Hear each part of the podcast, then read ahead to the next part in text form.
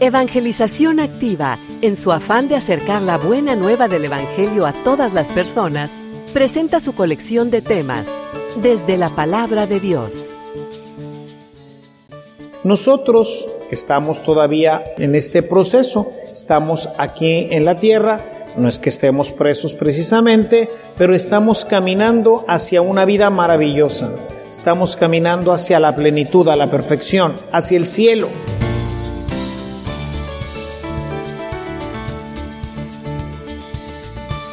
Este servicio te llega gracias a la aportación económica de nuestros suscriptores. Ayúdanos tú también a mantener este servicio activo. Participa con tu donativo y sigue escuchando estas enseñanzas.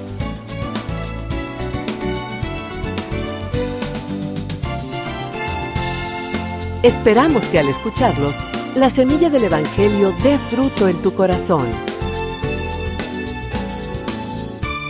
Con ustedes, el Padre Ernesto María Caro.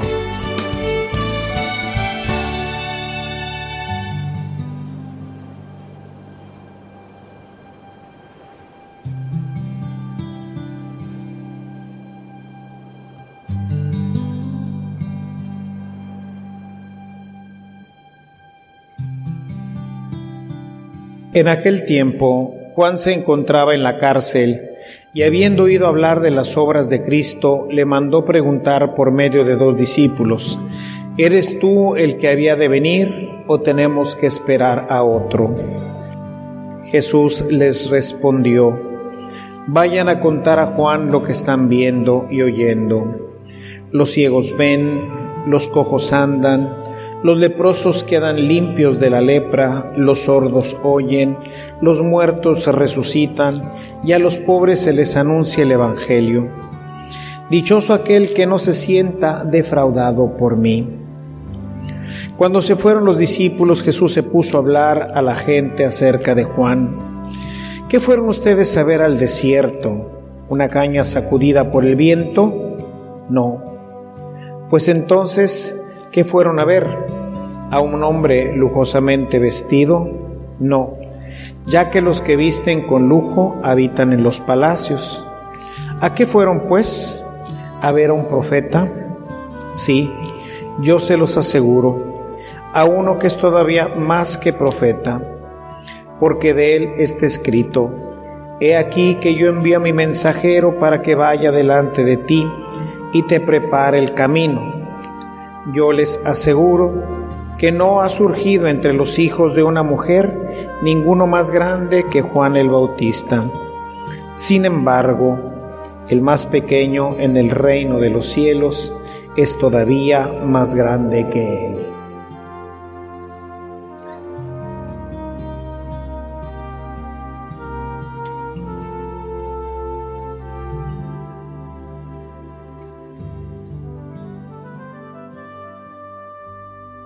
El tercer domingo del Adviento, como lo comentaba al principio, marca un momento de gozo.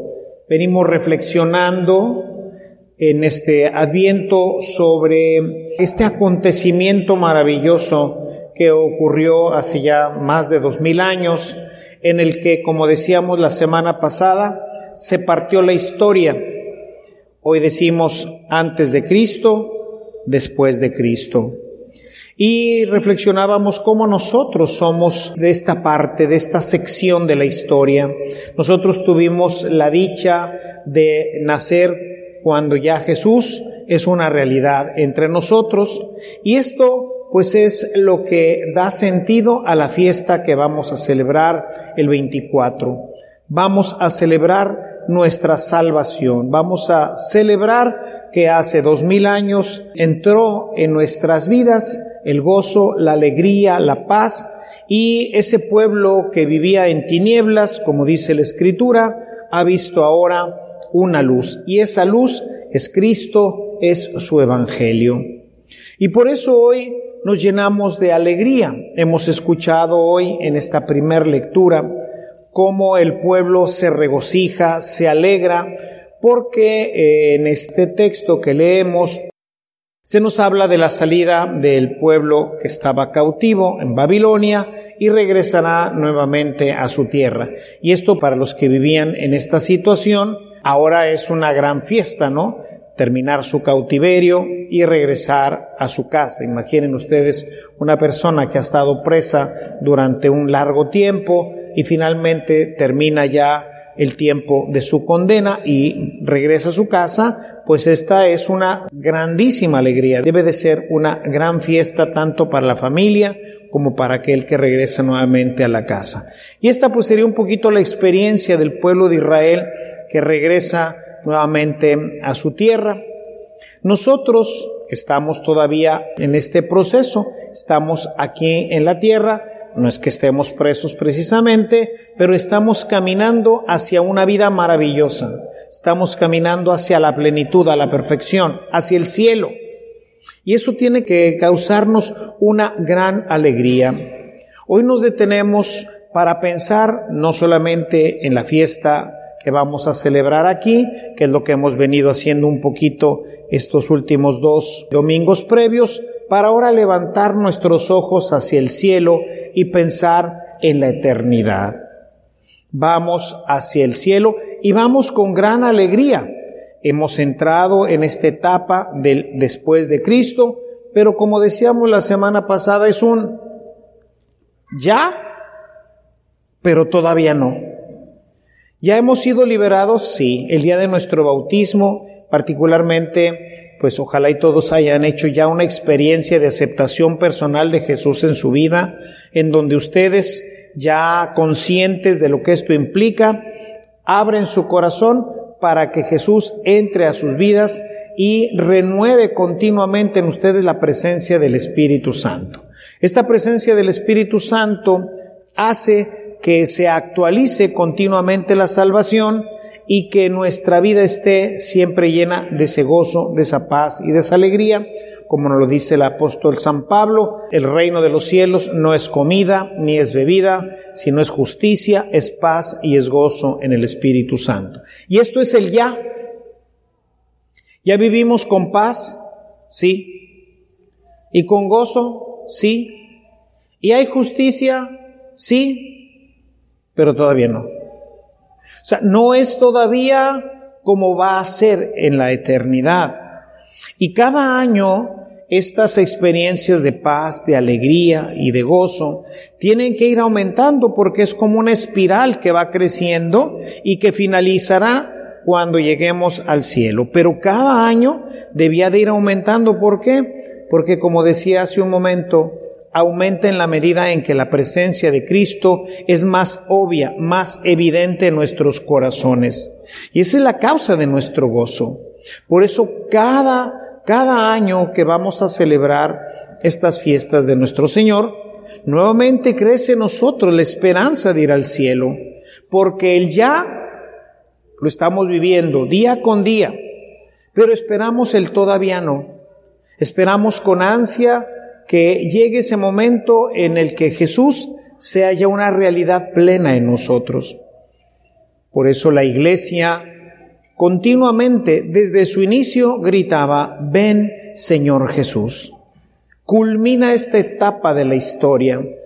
La historia se partió antes de Cristo y después de Cristo. No hay ya otra etapa. Por eso se habla de los últimos tiempos. Los últimos tiempos iniciaron cuando Jesús regresa al cielo y manda al Espíritu Santo. En ese momento se inició la nueva etapa de la humanidad, la última. Hubo dos etapas, antes de Cristo, después de Cristo. Y esta es la última etapa. Y esta última etapa termina cuando Él regrese o cuando nos muramos, lo que ocurra primero. Será el final de nuestra historia de esta historia que termina en los brazos amorosos del Padre. Por eso vamos caminando hacia allá. Pero este caminar también es un caminar en la alegría, es un caminar en la paz, es un caminar en el gozo. Del ya, pero todavía no. ¿Cómo será mañana? Pues más. ¿Y pasado mañana? Pues más. ¿Y dentro de un año? Más y todos los años que cada uno de nosotros vivamos es más siempre. Es ese todavía no. Todavía no es como será mañana. No. Mañana será mejor. Y después, mejor. Hasta que ya no haya mejor. Y culminada esta etapa, podamos nosotros pasar a la vida eterna. Las etapas aquí en la tierra están por terminar y por eso la iglesia dice, ven Señor Jesús, Maránata, Maránata, ven Señor Jesús, que te esperamos, cantamos el cantito muy propio del adviento. ¿Por qué? Porque eso es lo que esperamos. Aunque a veces, como decía un diácono que vivía conmigo cuando vivía aquí en Estados Unidos, decía, ven Señor Jesús, pero tárdate bastante todavía, ¿verdad? Total, que venga o que no venga. Pues eso depende de cuál es nuestro anhelo. Si lo que estamos esperando es el pavo, los regalos y la fiesta de Navidad, pues tárdate bastante porque cada año está mejor este asunto. Pero si lo que estamos esperando es la vida eterna, pues ven ya ahorita. Por eso dice San Pablo, para mí la vida es Cristo y la muerte una ganancia. Si me dieran a escoger, dice Pablo, no sabría yo qué escoger, porque si bien pues quisiera seguir trabajando para ustedes, fíjense, lo hacía para trabajar por el pueblo, ¿sí? Pero realmente mi anhelo más grande es ya estar con el Señor. Y si tuviera que decidir, pues me decidiría definitivamente por ya irme. Pero como veo que todavía hay mucho trabajo, pues entonces entiendo que tendré que quedarme. Pero si me preguntan, pues yo ya agarro mis maletas y me voy. Tú, si te preguntaran que hoy es el último día, pero si quieres puedes quedarte. ¿Tú qué decidirías? Cada quien piénselo, no me lo diga, nomás piénselo tantito. Si el Señor te diera hoy la oportunidad de decidir, ¿te vas o te quedas? ¿Qué harías? ¿Te quedarías o te irías? Hay diferentes, pues, relatos relatos de esta situación que, de gente que ha tenido lo que se llama una experiencia más allá de la muerte. En, en, inglés a veces le llaman beyond and back, o sea, ir y regresar sin traspasar, sin ir al otro lado, si todavía entrar en la eternidad. Y bueno, pues te han preguntado, ¿te quieres quedar o te quieres ir? Y bueno, pues unos han decidido irse, pero les ha dicho el Señor, no, vas a regresar para dar testimonio. Creo que es importante esto, esta fiesta particularmente del tercer domingo del Adviento, porque tiene que ponernos a pensar ahora sí, ¿qué tan listo estamos para ir a gozar en la eternidad? ¿Qué tanto nos venimos preparando durante toda nuestra vida para el todavía no? O sea, ya vivo esto y disfruto, pero anhelo, anhelo verdaderamente ya gozar del Señor. Y este anhelo después se va a convertir en un trabajo que vas a estar haciendo continuamente en tu vida para esperar el momento del encuentro gozoso este encuentro que será ya eterno. Hace dos mil años unos pastores se encontraron con un bebito. Era el Mesías, el Señor, el Salvador. Y nos dice la escritura que se llenaron de gozo ante la noticia. Y cuando lo vieron se llenaron todavía más de gozo y de alegría, tanto así que fueron proclamando esto por todas partes. Ese fue el ya. Y ahora el todavía no tiene que llevarnos a un gozo todavía más grande, a anhelarlo. La gente de aquel tiempo esperaba la llegada del Mesías. Hoy nos hemos acostumbrado mucho a nuestro mundo, hermanos. Hoy nos gusta mucho nuestro mundo y batallamos para deshacernos de esto. En esta semana, los que tienen la oportunidad por ahí de recibir eh, lo que envío, que están en la lista, digamos, de distribución, sea de los WhatsApps o del uh, correo o que me siguen por Facebook. Esta semana voy a hacer un pequeño videíto sobre este tema que anda ahorita empezando a circular, de esta película, de una película pues muy blasfema, una película que verdaderamente ofende a Dios, ofende a Jesús, ofrende a, la Santísima Virgen, porque hacen presentar a Jesús como un gay y a la Virgen María como una prostituta, a los apóstoles como unos borrachos, este, en fin, realmente es una película sumamente, sumamente ofensiva. Creo que de todas las que han salido a lo largo de estos últimos años, esta se gana el Oscar a la película más blasfema. Si existiera un Oscar para la película más blasfema, esta se lo llevaría, pero por mucho. Y entonces, pues la propuesta es, esta, la están exhibiendo en Netflix. La propuesta es, cancela tu suscripción con Netflix. ¿Por qué? Porque tú no le puedes dar dinero a una persona que ofende a Dios. Tú no le puedes dar dinero a una persona que permite que este tipo de publicaciones se exhiban y se promuevan, ¿verdad? Tú no puedes darle dinero a alguien que con ese dinero pues le va a pagar al que hizo la película.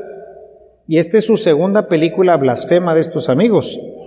Es una compañía brasileña que hace estas películas y su primer película sobre Jesús se llamó The Last Hangover sea, la última cruda, no la última cena. Y entonces es una parodia en donde Jesús se pone hasta el gorro en la última cena junto. Es una pachangona ahí de beberecua y de todo lo demás que hace esta compañía de películas. ¿Tú cancelarías tu Netflix? Hey Carlitos, Porque al cancelarla no es que ya no vas a ver esa película, ya no vas a volver a ver Netflix. Ahí es en donde uno dice, ay carambas, si estoy o no estoy, ya estoy preparado o no estoy preparado, le daría este sí al Señor total y definitivo en mi vida o, bueno, pues, no sé, yo como quiera no la voy a ver. ¿Se fijan cómo de repente nos encontramos en nuestra vida con situaciones en donde tenemos que tomar ciertas decisiones y decir, estoy listo o no estoy listo? Decir, para mí la vida es Cristo y lo demás es basura, como dice Pablo, o pues no es tan basura, ¿verdad? Porque si no, pues ya ahora qué voy a ver?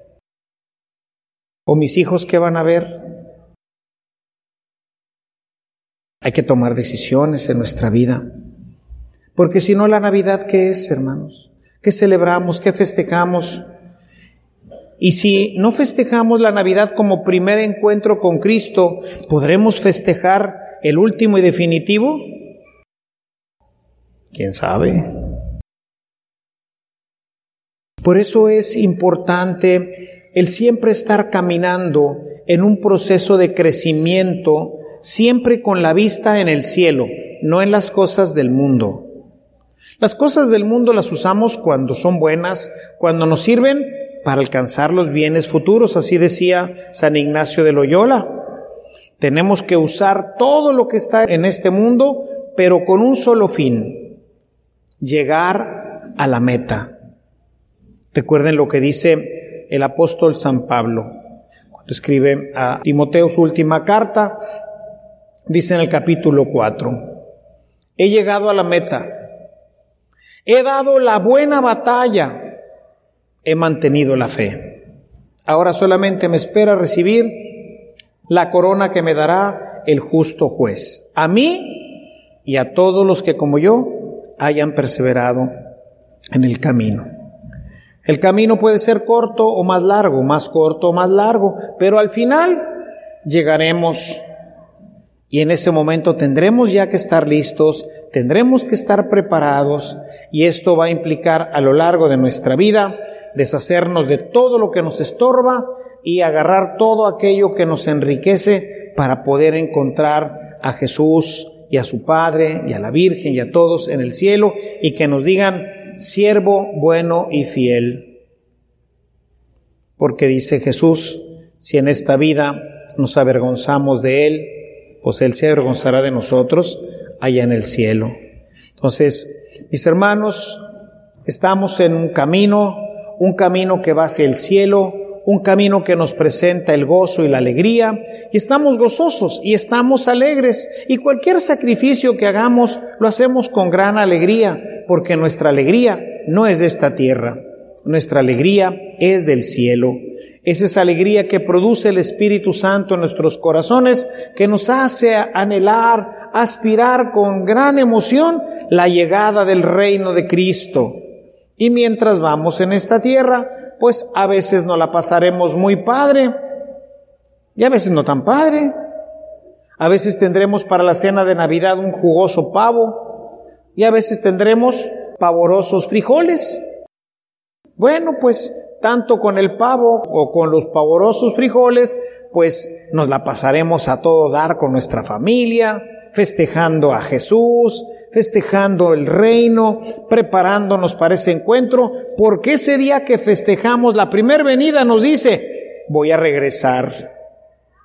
Ya vine, y como ya vine, voy a regresar. Y entonces, wow, va a regresar, y cuando regrese nos llevará a vivir eternamente con Él. Así que pues hay que estar alegres, hay que tener gozo. ¿Por qué? Porque vamos a salir de esta tierra donde hay enfermedades, donde hay dolores, donde hay todo este tipo de cosas de las que ahorita platicaba, de gente que blasfema contra nuestro Señor, de gente que se burla de nosotros, en fin, todo lo que implica para nosotros vivir aquí, como dice la salve, en este valle de lágrimas.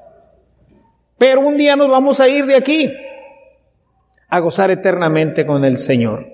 Por eso dice San Pablo también en su carta a los romanos, en el capítulo 8, cualquier sufrimiento que tengamos que pasar en este mundo no se compara para nada con el gozo y la gloria que vamos a vivir en el cielo junto al Señor. Así que, pues bien vale la pena cualquier sacrificio, cualquier cosa que tengamos que hacer, si lo comparamos, si lo ponemos en perspectiva de vivir eternamente con Cristo allá en el paraíso. Así que hermanos, animados, los que tengan las rodillas que les tiemblan, pónganlas firmes, alégrense, quienes no tienen para el pavo, pues compren pavorosos frijoles, échenles, pues si no tienen más, pues aunque sea un poquito de pollito adentro de los frijoles, y pues con eso festejen, pero en familia, con alegría, con paz, con regocijo, sabiendo que un día se van a acabar tanto el pavo como los pavorosos frijoles. Ya no va a haber de eso. Ahora vamos a gozar del banquete celestial, que quién sabe qué será. Ya no lo tendrá preparado por ahí el Señor, pero yo espero que tenga pavo y también frijoles, porque las dos cosas me gustan. Así que, pues lo que sea que nos tenga preparado el Señor en el cielo,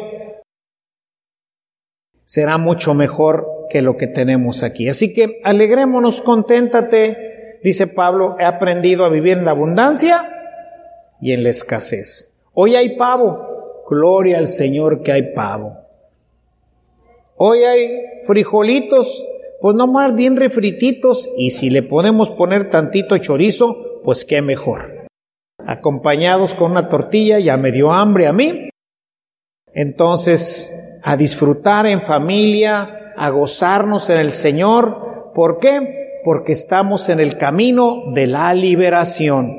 Vamos caminando hacia el cielo y vamos contentos viendo allá esa puerta maravillosa que se abrirá un día y que nos permitirá entrar a gozar completamente, plenamente, hermosamente de un cielo preparado para ti y para mí. Así que por eso hoy es un domingo de alegría, porque hoy no solamente vemos aquí nuestra fiesta terrenal, sino levantamos nuestros ojos hacia el cielo para contemplar ese lugar donde Jesús nos espera y gozosos seguir la marcha, alegres porque ya se acabó la esclavitud, ya se acabó el tiempo que teníamos que estar aquí y ahora nos dirigimos directito a los brazos del Padre para gozar eternamente de su amor ahí en el cielo. Alegrémonos pues, hermanos, y pidámosle a nuestro Señor que nos dé esta gracia de gozar eternamente con Él y de valorar lo que verdaderamente vale la pena y lo otro, pues no darle tanta importancia. Hagamos esta oración al Señor. Queremos pues pedirte, Padre Santo, tú que nos has llamado a vivir eternamente contigo, que prepares nuestros corazones, que en este domingo nos llenes de alegría al contemplar el cielo y la vida eterna que nos prometes. Danos, Señor, este gozo de caminar siempre hacia ti. Sabemos que en este mundo tendremos adversidad, tendremos que luchar y combatir, que nos encontraremos con sacrificios que tendremos que hacer para mostrarte que te amamos y que estas cosas que dejamos en la tierra y todo esto nos estorban para poder llegar hasta ti. Danos la fuerza de dejarlas con alegría y sobre todo de ir adquiriendo aquellas que nos completan y nos hacen ser mejores cristianos, mejores hijos, mejores padres, mejores amigos. Gracias Señor por habernos llamado a la vida eterna Gracias Señor por todas las promesas que nos has hecho en Cristo y que poco a poco se van cumpliendo en nuestras vidas y en el caminar de la iglesia. Ayúdanos Señor y danos la fuerza del Espíritu para poder realizar plenamente la obra que tienes para nosotros. Todo te lo pedimos por tu Hijo Jesucristo, que es Dios y vive y reina por los siglos de los siglos. Amén.